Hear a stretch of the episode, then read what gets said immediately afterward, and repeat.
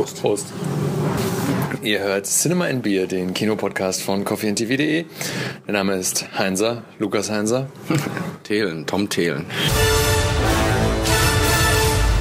Der erste Film, den wir für diese Reihe gesehen haben, war Skyfall, der dritte James Bond mit Daniel Craig vor drei Jahren. Nur 13 Folgen später sind wir wieder hier.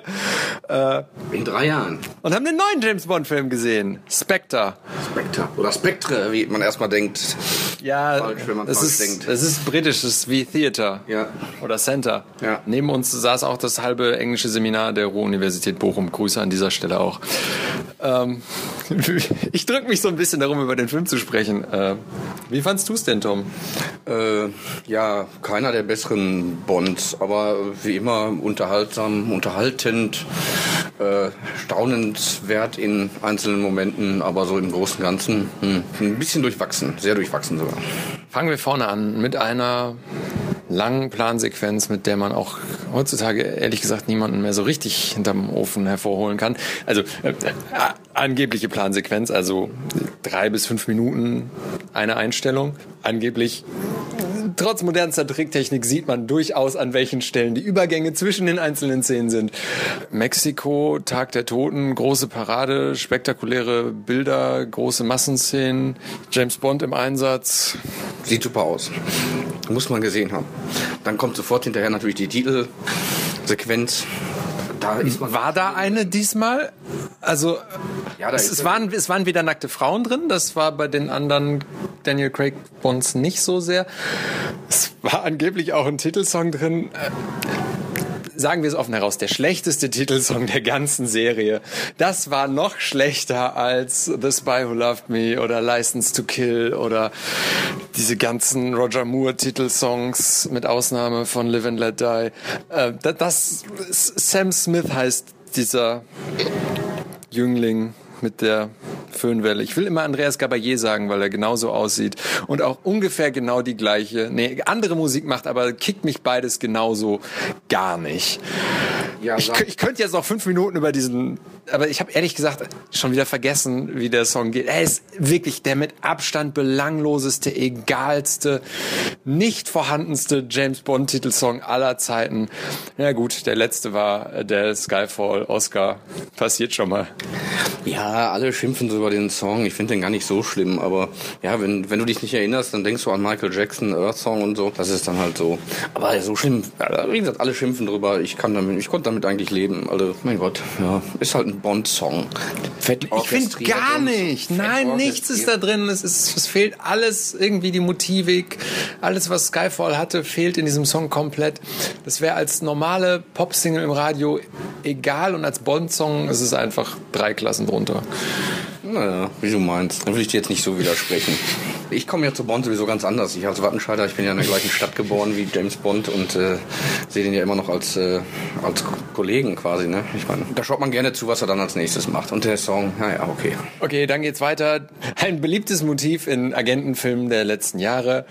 Das Team wird aufgelöst. Äh, also MI6 äh, steht vor dem Hintergrund des durchaus äh, real existenten GCHQ, Five Eyes, sonst was. Edward Snowden, Sie kennen das alles hier. Weltüberwachung. Äh, MI6 steht kurz vor der Auflösung und äh, Bonds Mission in der Vortitelsequenz war kein Auftrag und er hat da eigenmächtig gehandelt und wird deswegen erstmal vom Dienst suspendiert. Und damit ist er auf sich alleine gestellt.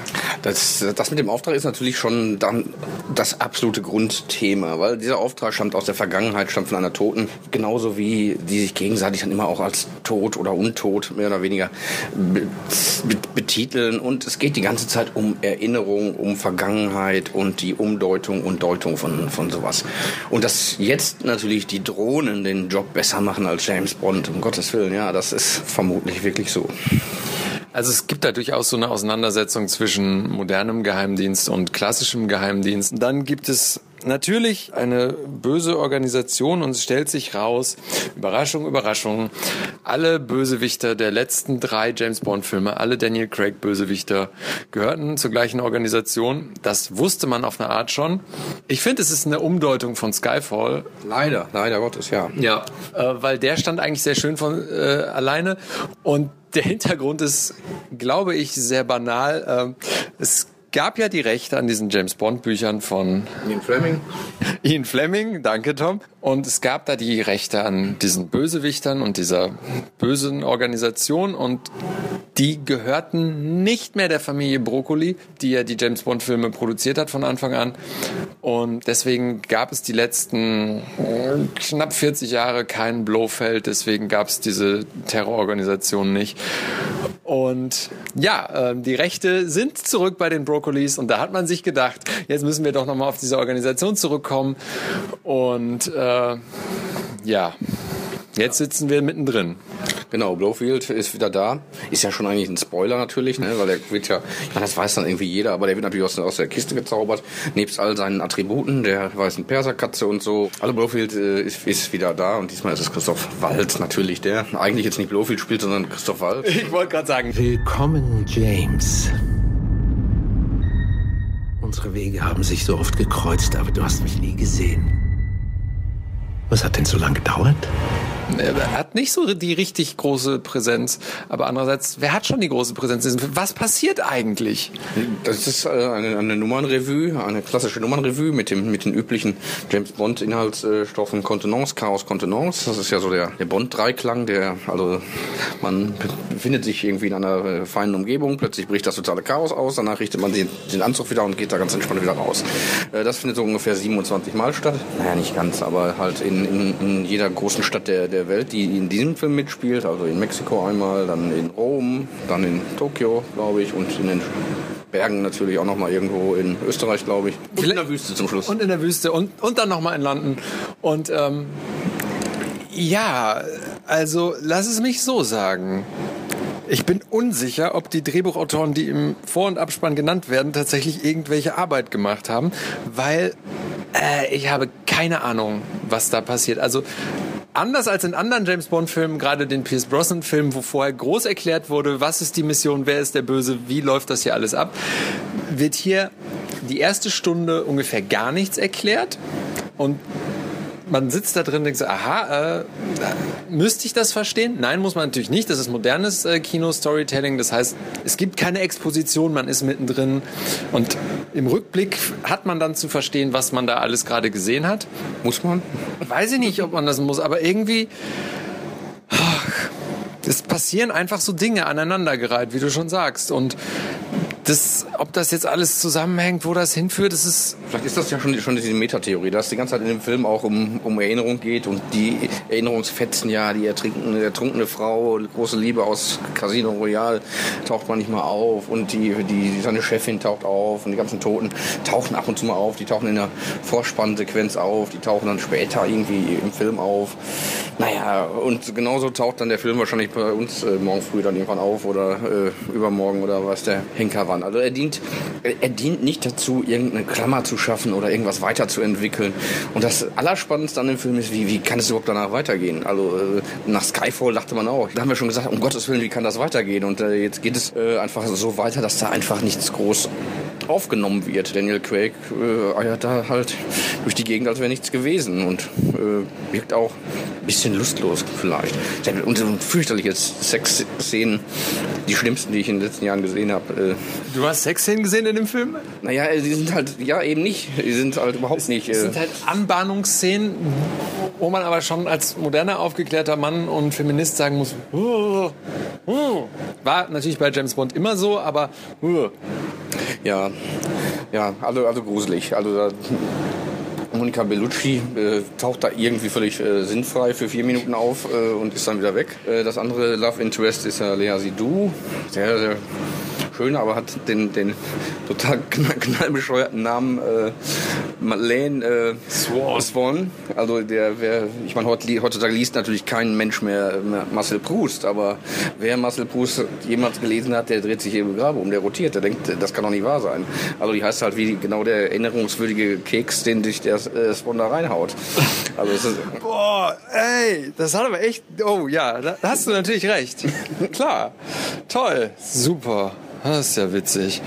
Ja, ähm, ja, ja, hilft keinem weiter. Ne? hilft keinem weiter. Also das Interessante ist, natürlich James Bond lebt von diesen Versatzstücken, diesen Selbstzitaten, das immer wieder ist. Dieser Film schafft es, sowohl auf die klassischen alten Filme zu rekurrieren, als auch schon Daniel Craig Bonds im Selbstzitat zu haben. Das heißt, der ist jetzt wirklich so in der Feedback-Schleife gefangen.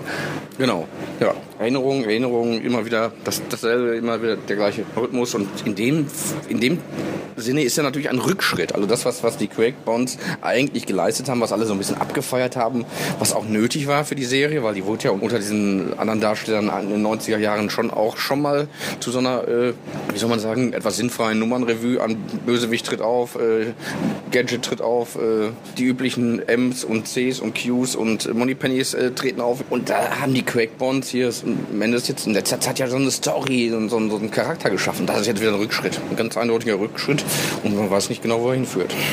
Ja, der Film ist ultra lang. Ich glaube mindestens zwei, ein Viertelstunden, möglicherweise zweieinhalb.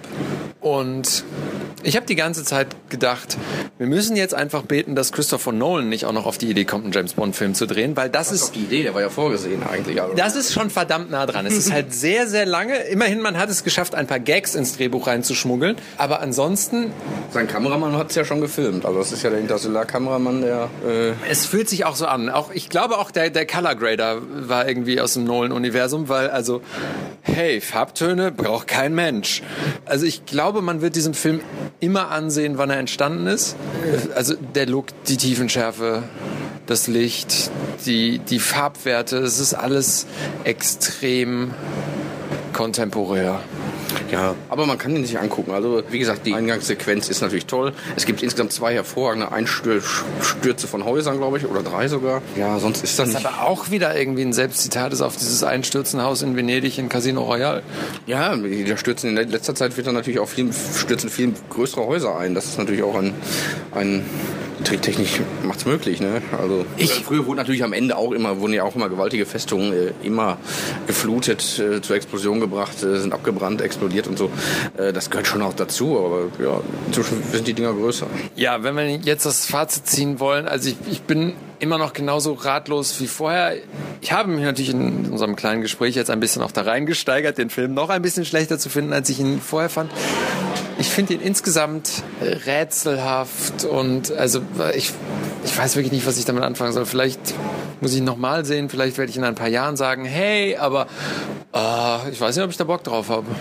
Ja, der hat ganz viele, ganz viele Schwächen, die sonst eigentlich äh, zuletzt abgeschafft äh, schienen auch, äh, auch so ganz komische Logikschwächen. Also, äh, um noch mal ein bisschen zu, zu spoilern, also was, was, was Bond auf einmal so an Superheldenkräften gerade im, im, im Finale entwickelt, äh, das, das, das äh, gab zwischendurch nicht mehr. Zwischendurch war der halt auch wirklich einer, äh, irgendwie ein, ein, Kämpfer und äh, wurde, hat Schwächen gezeigt.